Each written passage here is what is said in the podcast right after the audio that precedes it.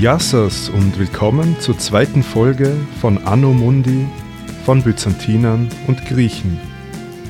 In der letzten Episode haben wir die chronologische Reise durch die byzantinische Geschichte begonnen.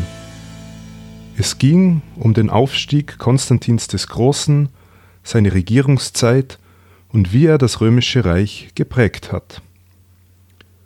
Wie in der Nullnummer angekündigt, werde ich, abwechselnd zu den chronologischen Folgen, Episoden zu anderen Themen einschieben.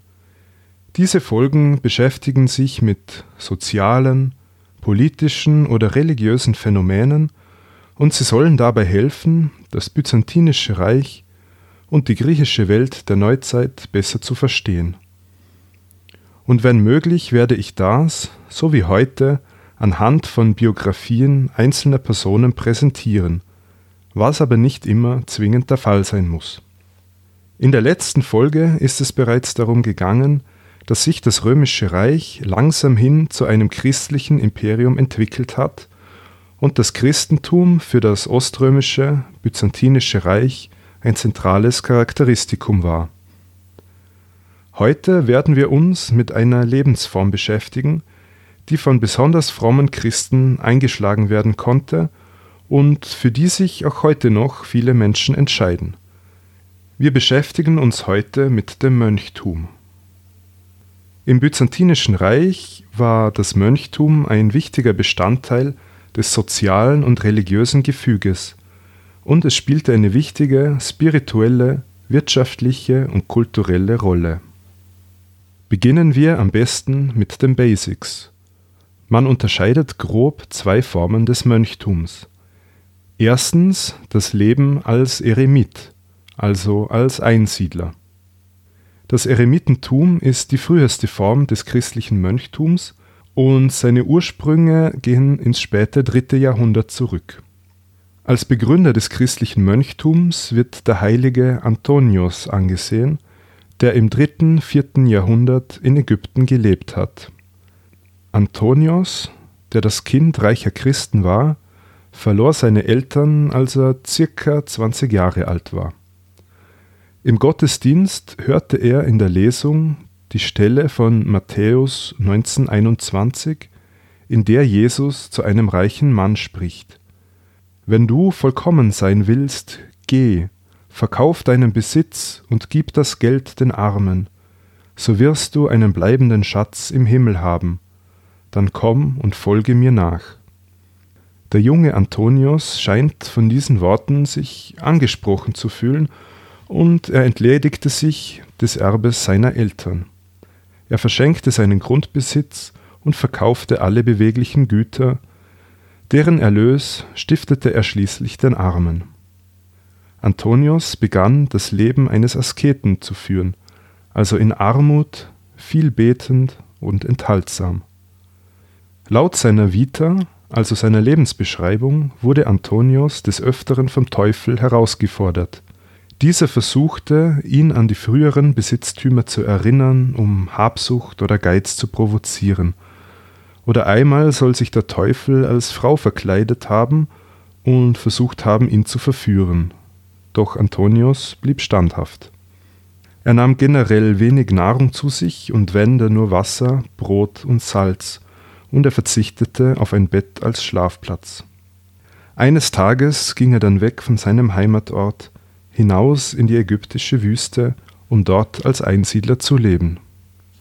Solche Einsiedler nennt man auch Anachoreten. Das sind Menschen, die sich aus der Gemeinschaft zurückziehen, um ein abgeschiedenes und zurückgezogenes Leben zu führen. Und Gibt es einen besseren Raum, um der menschlichen Gesellschaft zu entfliehen, als die lebensfeindliche Wüste? Trotz seines abgeschiedenen Wohnortes bekam Antonius in der ägyptischen Wüste immer wieder Besuch von Bewunderern. Diese soll er zuweilen mit Wunderheilungen oder Dämonenaustreibungen beeindruckt haben. So lebte Antonius dort mehrere Jahrzehnte bis zu seinem Tod. Das Leben des Antonius wurde niedergeschrieben von Athanasios, dem Bischof von Alexandria. Antonius Ruhm konnte sich somit rasch verbreiten. Er wurde als Heiliger verehrt und sein Leben diente fortan als Modell für weitere Generationen von Mönchen. Das Eremitentum war die Idealform des frühen Mönchtums. Es bestand aus Einsamkeit, Enthaltsamkeit, Buße und Gebet und stellt somit eine radikale Weltflucht dar. Zu einem asketischen Leben gehörte unter anderem Fasten, Schlafentzug, körperliche Arbeit, sexuelle Enthaltsamkeit, Schweigen, Meditation und Beten. Leibliche Bedürfnisse wurden als hinderlich gesehen auf dem Weg zur Vollkommenheit. Nun kommen wir zu der zweiten Form des Mönchtums neben dem Einsiedlertum, nämlich dem Leben in der Gemeinschaft, was man als koinobitisch bezeichnet. Wenn sich mehrere Einsiedler zu zunächst losen Mönchsgemeinschaften zusammenschlossen, konnten daraus in weiterer Folge institutionalisierte Gemeinschaften werden, nämlich Klöster. Damit das Zusammenleben funktionieren kann, braucht es natürlich Regeln für solche monastischen Gemeinschaften. Der erste, der solche Regeln niederschrieb, war der heilige Pachomios. Der lebte ebenfalls im dritten und vierten Jahrhundert und ebenfalls in Ägypten. Dieser Pachomios gründete dort in den 320er Jahren die ersten Klöster. Und nicht zufällig war das in einer Zeit nicht allzu lang nach der letzten Christenverfolgung. Neben den Tugenden, die auch für eremitisch lebende Mönche galten, wie Zölibat und Armut, kam bei den Klostermönchen und Nonnen der Gehorsam gegenüber dem Leiter der Klostergemeinschaft hinzu. Und die Arbeiten, die in einer solchen Gemeinschaft anfielen, wurden auf die Mitglieder aufgeteilt. Die mönchischen Ideale, wie das sich loslösen von materiellen Gütern, das sich enthalten der menschlichen Triebe oder die Hinwendung zu Gott, sind an sich keine christlichen Erfindungen. Das findet man auch in anderen Kulturen wie etwa dem Judentum. Das Besondere aber war die Abkehr von der Gesellschaft. Nicht umsonst kommt das Wort Mönch vom griechischen Monachos. Darin steckt Monos, was der Einzelne oder allein bedeutet. Das Mönchtum breitete sich zunächst im Osten des römischen Reiches aus. Das ist nicht verwunderlich, da der Osten im vierten Jahrhundert wesentlich stärker christianisiert war als der Westen. Bedeutsam für das Mönchtum in der Ostkirche ist Basilios der Große. Dieser gilt als einer der Kirchenlehrer und er verfasste Klosterregeln, die in der Orthodoxie bis heute Gültigkeit haben. Ordensgemeinschaften wie im Westen, also Benediktiner, Dominikaner, Franziskaner etc. entwickelten sich in der Ostkirche nicht. Einer der ersten Mönche des Westens war übrigens der heilige Martin, also dieser römische Soldat, der dafür berühmt wurde, dass er seinen Mantel mit einem armen, unbekleideten Mann teilte. Der heilige Martin lebte nach seiner Entlassung aus dem Heerdienst als Einsiedler und gründete später ein Kloster. Doch zurück zur Ostkirche. Bei den Mönchen wurden zwei Gruppen unterschieden. Erstens die Chorbrüder. Diese konnten lesen und mussten im Gottesdienst vorsingen. Und zweitens die Diener. Das waren die ungebildeten Arbeiter, die für körperliche Aufgaben zuständig waren. Einige Klöster hatten eine soziale Bedeutung, wenn sie etwa Waisenkinder aufnahmen oder alte Personen. Manche Klöster widmeten sich karitativen Tätigkeiten. Sie betrieben etwa ein Spital, ein Altenheim oder führten eine regelmäßige Armenspeisung durch. Klöster als Bildungseinrichtungen hingegen hatten nicht so einen hohen Stellenwert wie im westlichen Mittelalter. Während das christliche Eremitentum ganz klar von Männern dominiert war, so gab und gibt es auch Klostergemeinschaften für Frauen, doch hatten und haben diese in der Kirchenhierarchie kein Mitspracherecht. Oft wurden auch unliebsame Mitglieder des Kaiserhauses oder andere hohe Würdenträger quasi ins Exil ins Kloster geschickt und somit aus dem Weg geräumt. Aus der Reihe der Mönche stammen viele Heilige der orthodoxen Kirche. Die ersten Heiligen waren Märtyrer, die während der Christenverfolgung nicht vom Glauben abfielen und deshalb gefoltert und exekutiert wurden. Nachdem es ab dem vierten Jahrhundert im römischen Reich keine Christenverfolgungen mehr gab, waren die neuen heiligen Personen, denen eine besondere Verbundenheit zu Gott nachgesagt wurde. Zu Beginn der heiligen Verehrung stand in der Regel ein lokaler Kult, vor allem wenn nach dem Tod einer heiligen Person Wunder gewirkt wurden. Dieser Kult konnte sich ausbreiten, etwa indem eine Vita des oder der Heiligen verfasst wurde, oder es wurden Hymnen komponiert, oder regelmäßig am Todestag ein Fest abgehalten, die Reliquien werden verehrt und man fertigt Ikonen mit einer Darstellung der heiligen Person an. In Byzanz gab es keinen formellen Prozess der Kanonisierung, so wie wir das von der heutigen katholischen Kirche kennen. Als fix anerkannt kann ein Heiliger dann gelten, wenn sein Gedenktag in den offiziellen liturgischen Kalender, das sogenannte Synaxarion, aufgenommen worden ist. Die Vita eines Heiligen war besonders wichtig für dessen Verehrung, so sehr, dass es in Byzanz ein eigenes literarisches Genre dafür gab nämlich die Hagiographie. Solche Viten von Heiligen beschreiben dessen frommes und asketisches Leben, und sie sollen das Wirken Gottes unter den Menschen beweisen, wobei Tatsachen und Fiktion gern vermischt werden. Sie haben einen erbaulichen Charakter, also Vorbildwirkung. Sie beschreiben von dem Heiligen getätigte Wunder und die Abwehr von Versuchungen. Diese heiligen Viten wurden und werden bis heute am Festtag des Heiligen verlesen. Dabei sind sie immer ähnlich aufgebaut. Die Heiligkeit kündigt sich schon in der Kindheit an oder gar schon bei der Geburt, etwa durch Zeichen und Träume. Die Berufung führt zur Entsagung und Wanderschaft und zu einer Abkehr von allem Weltlichen. Es folgen lange Jahre der Askese, in der sich die Heiligkeit entwickelt. Dabei setzt sich der Heilige Extremen wie Hunger und Kälte aus. Diese heiligen Personen gewinnen den Respekt der Umgebung und dienen als Vorbild. Und oft schon tätigen sie zu Lebzeiten verschiedene Wunder, wie etwa die Heilung von Krankheiten oder die Prophezeiung der Zukunft. Darunter fallen auch Warnungen vor Gefahren, wie etwa feindliche Angriffe oder Naturkatastrophen. So, nun haben wir ein bisschen Einblick bekommen, was es mit dem Mönchtum auf sich hat und was eine heilige Person auszeichnet. Ich möchte euch jetzt noch zwei sehr spezielle Formen des Mönchtums vorstellen. Und diese Formen sind keineswegs repräsentativ, aber doch sehr spannende Phänomene. Nämlich, wir werden uns zuerst mit den Säulenheiligen auseinandersetzen und im Anschluss mit den sogenannten Narren in Christo. Dabei werde ich jeweils auf die Lebensbeschreibung eines Vertreters eingehen und anschließend etwas über das jeweilige Phänomen sprechen. Beginnen wir mit Simeon Stylitis. Simeon Stylitis wurde gegen Ende des 4. Jahrhunderts geboren, und zwar in der Gegend, was heute die Grenzregion zwischen Syrien und der Türkei ist, ein Gebiet, in dem damals Aramäisch Umgangssprache war. Von Simeon gibt es drei Lebensbeschreibungen, zwei auf Griechisch und eine in syrischer Sprache verfasst, und in einigen Details weichen sie voneinander ab.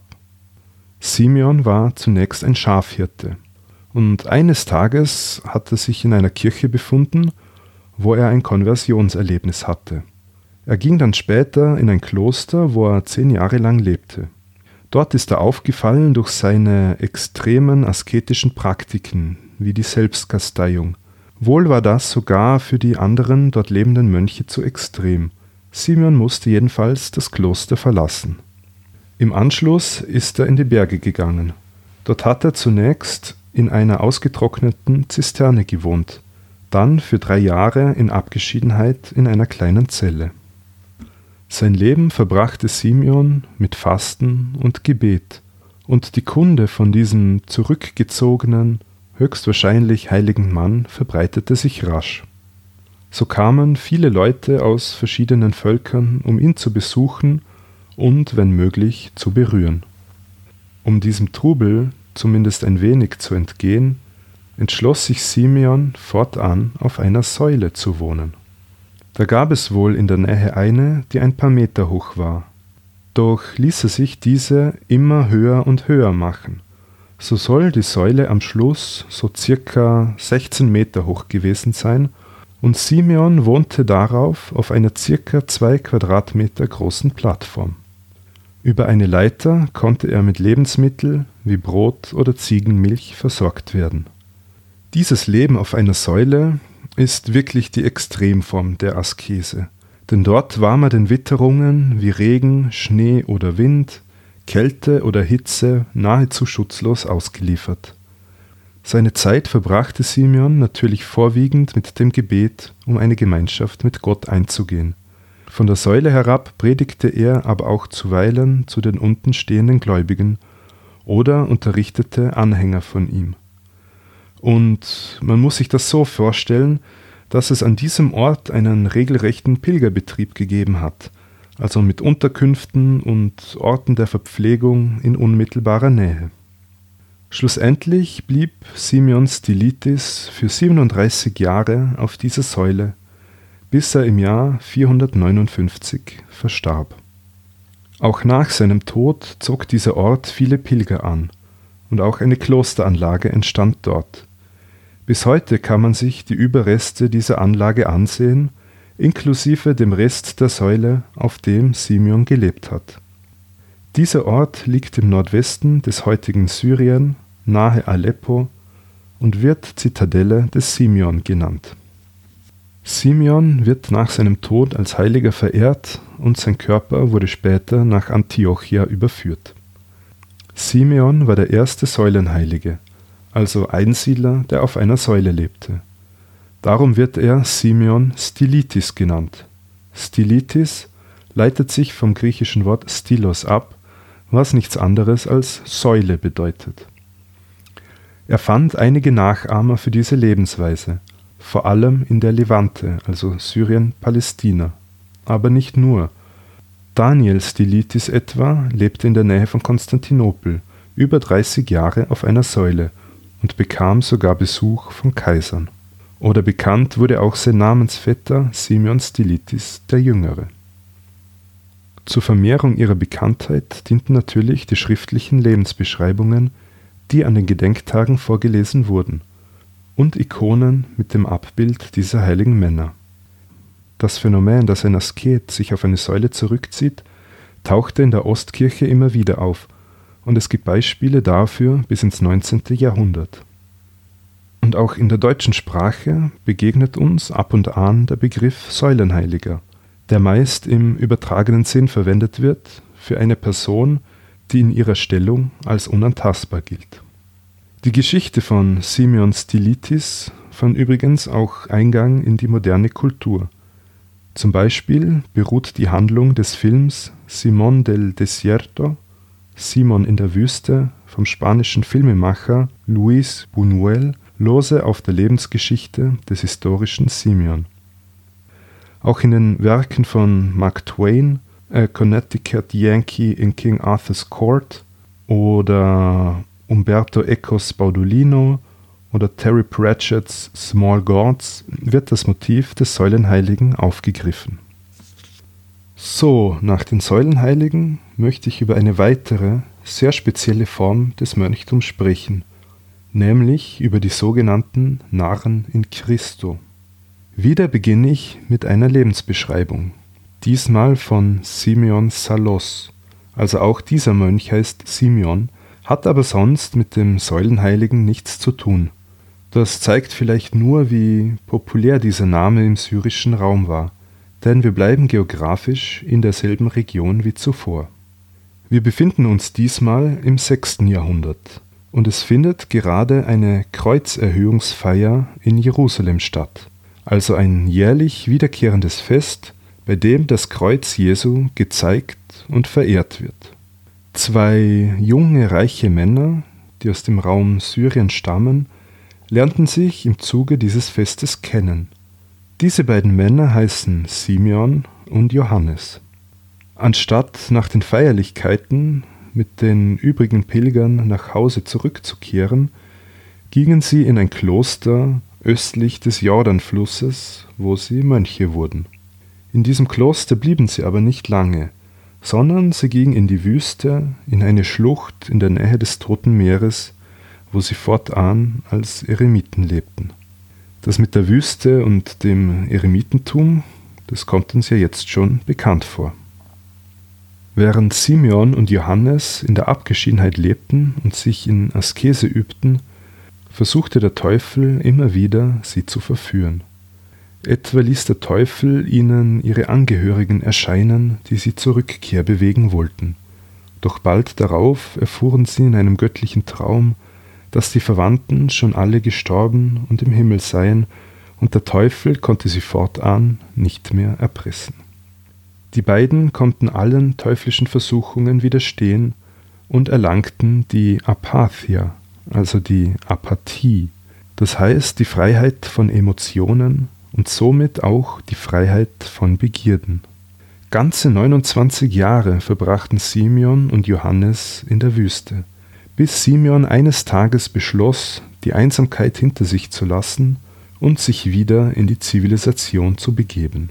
Denn er kam zu dem Schluss, dass er durch das Einsiedlerleben zwar seine eigene Seele retten konnte, doch er wollte auch anderen Menschen helfen, ihre Seele zu retten.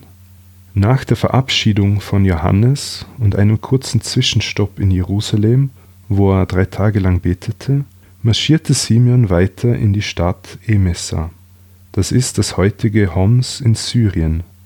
Diese Stadt war leider auch Schauplatz des immer noch nicht beendeten Bürgerkriegs in Syrien. Simeon kommt in Emesa an und findet auf einem Misthaufen einen toten Hund. Er nimmt ein Band bindet es um das Bein des Hundes und betritt die Stadt, während er den toten Hund hinter sich herschleift. Einige Schulkinder sehen das und schreien hinter ihm her Seht, ein verrückter Mönch. Mit der Ankunft in Emesa beginnt der verrückte Teil des Lebens von Simeon. Ich lese ein Zitat aus seiner Lebensgeschichte vor. Einmal an einem Sonntag nahm Simeon Nüsse und ging in die Kirche. Und als der Gottesdienst begann, warf er mit den Nüssen und blies die Kerzen aus. Und als die Leute kamen, um ihn hinauszujagen, da kletterte er auf die Kanzel und warf von dort mit den Nüssen nach den Frauen, die auf den Emporen saßen. Mit großer Mühe nur konnten sie ihn hinausschaffen. Dabei warf er die Tische der Kuchenbäcker vor der Kirche um so dass sie ihn fast zu Tode prügelten. Zitat Ende. Von Simeon Salos gibt es noch einige weitere so derbe Geschichten. Einmal zum Beispiel hatte er einen Job als Bohnenverkäufer und er verschenkte einfach alle Bohnen oder aß sie selber. Das gefiel seinem Chef natürlich gar nicht und er wurde verprügelt und weggejagt. Ein anderes Mal arbeitete er in einer Kneipe, als sogenannter Thermodotis. Seine Aufgabe war es, warmes Wasser auszuschenken, denn es war damals üblich, den Wein verdünnt mit abgekochtem Wasser zu konsumieren. Dort in der Kneipe unterhielt er auch die Gäste und trieb mit ihnen seine Späße. Doch einmal schlich er sich in das Zimmer der Frau des Wirten, und er begann, sich vor ihr auszuziehen. Die Frau fing an zu schreien, und der Wirt schmiss Simeon hinaus in die Eiseskälte denn es war gerade Winter. Hier noch eine weitere Anekdote. Eine Sklavin ist schwanger geworden, doch sie wollte den Vater des Kindes nicht preisgeben. Da verleumdete sie Simeon, indem sie behauptete, dieser habe sie vergewaltigt.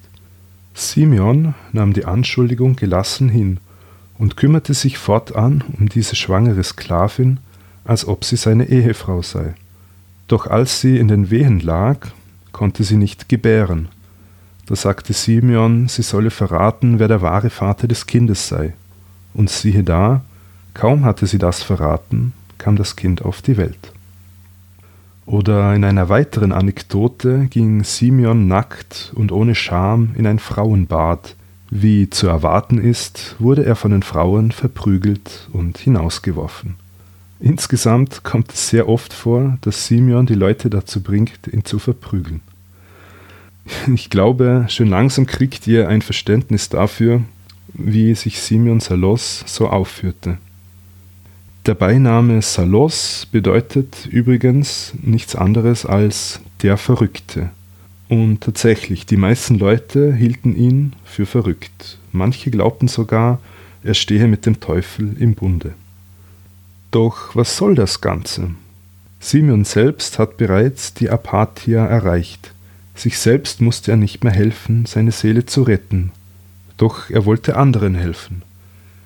Dabei bestand aber die Gefahr, dass die Leute anfangen würden, ihn zu verehren, wenn sie erkannten, dass er ein heiliger Mann war. Doch solch eine Verehrung lehnte der Asket Simeon ab. Das Spielen eines verrückten Mannes, der auf alle gesellschaftlichen Konventionen pfeift, gibt ihm die Möglichkeit, unbemerkt gute Werke zu vollbringen. Ganz gut zusammengefasst wird das in seiner eigenen Vita. Zitat Simeon spielte den Narren auf die verschiedenste Weise. Bald stellte er sich lahm, bald tanzte er, bald rutschte er auf der Straße sitzend vorwärts, bald stellte er einem, der gelaufen kam, das Bein, so dass er auf die Nase fiel. Ein andermal, wenn der Mond aufging, wälzte er sich auf der Erde und stieß mit den Beinen nach dem Mond, und wieder tat er, als rede er irre. Er hatte es zu einer derartigen Höhe der Reinheit und Leidenschaftslosigkeit gebracht, dass er oft mitten unter allem Volk seine Possen trieb, sprang und tanzte und dabei in jedem Arm eine Tänzerin hielt. Und die frechen Weiber legten ihm oft den Arm um den Hals, streichelten ihn oder kitzelten ihn oder gaben ihm Ohrfeigen. Der Alte aber blieb von all dem unberührt wie lauteres Gold. Zitat Ende. Aber Simeon machte nicht nur verrückte Dinge, sondern er tat auch Werke, die zur damaligen Zeit als gottgefällig galten und teilweise ins Wundertätige gingen. So brachte er Prostituierte zur Aufgabe ihres Gewerbes, er zeigte sich in der Öffentlichkeit als hemmungsloser Fresser, der an Fasttagen Fleisch isst, in Wirklichkeit aber fastete er unbemerkt. Er verhinderte Verbrechen und führte eine Teufelsaustreibung durch. Oder während eines Erdbebens hielt er Säulen davon ab, umzustürzen. Manche Aktionen des Simeon erinnern an Beschreibungen aus dem Leben Jesu Christi, wie das Umwerfen von Verkaufsständen, das Vollbringen von Wundern, der Kampf gegen den Teufel oder die Prophezeiung der Zukunft. Und tatsächlich gibt es eine Verbindung zwischen dem Verhalten des Simeon und dem Neuen Testament. Die Verbindung von Narrheit und Weisheit, die bei Simeon gegeben ist, sowie auch der Begriff Narren in Christo tauchen schon in den Korintherbriefen des Apostel Paulus auf. Er schreibt im ersten Korintherbrief 4,10, wo er von sich selbst rhetorisch als Narren spricht: Wir sind Narren um Christi willen.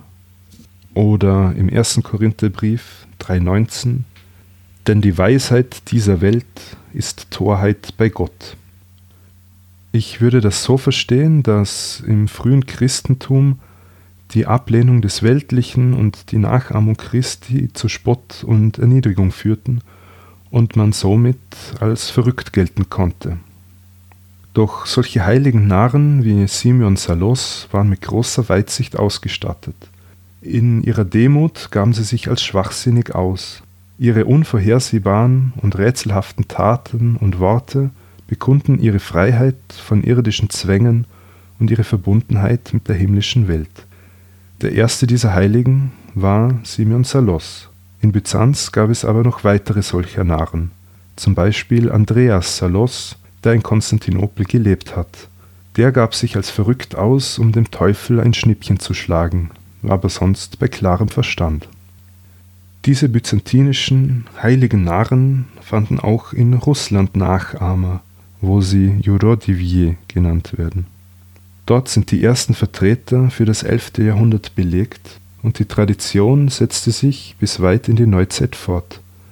Auch diese russischen Vertreter zeigen ein Verhalten, das an Simeon Salos erinnert. Sie werden geschlagen, schlafen im Dreck, verstoßen gegen den Anstand oder zeigen sich nackt in der Öffentlichkeit. Und auch dem westlichen Christentum ist diese Tradition nicht ganz unbekannt. Siehe etwa Franz von Assisi. Er nannte sich und seine Anhänger Ioculatores Domini, also Narren des Herrn, welche die Laetitia Spiritualis, also die spirituelle Freude, praktizierten. Auch Verfolgung und Beleidigungen wurden von Franziskus mit Geduld ertragen, und er zog sogar Freude daraus. Allerdings, anders als Simeon und die anderen Narren der östlichen Tradition, verzichteten Franz von Assisi und seine Schüler größtenteils auf Obszönitäten und Verletzungen der Moral. Wie schon bei den Säulenheiligen, so gelangte auch das Motiv des Narren in Christo in die moderne Literatur. Man kennt eventuell Der Narr in Christo Emanuel Quint, ein Roman des deutschen Literaturnobelpreisträgers Gerhard Hauptmann. Oder auch im Werk von Fjodor Dostojewski tauchen öfter die russischen Jurodivie auf. Und Narrenfiguren tauchen ja generell sehr oft in der Popkultur auf. Man denke eventuell an den Joker. Aber das ist eine andere Geschichte. So, das war es mit der Folge zum Thema Mönchtum und einem Ausflug zu den Säulenheiligen und zu den Narren in Christo. Ich hoffe, ihr habt die Thematik spannend gefunden und dabei was Neues gelernt. In der kommenden Folge werden wir die chronologische Reise durch die byzantinische Geschichte fortsetzen – und uns mit den Nachfolgern Konstantins des Großen beschäftigen. Wer sich mit mir in Verbindung setzen will, hat dafür mehrere Möglichkeiten. Entweder per E-Mail unter info.anomundi.eu, auf Twitter at anomundi.eu oder auf Facebook. Des Weiteren würde ich mich sehr freuen, wenn ihr diesen Podcast bewertet oder eine Rezension schreibt. Das geht zum Beispiel bei Apple Podcasts oder auf panoptikum.io. Vielen Dank fürs Zuhören. Yassas und bis zum nächsten Mal bei Anno Mundi.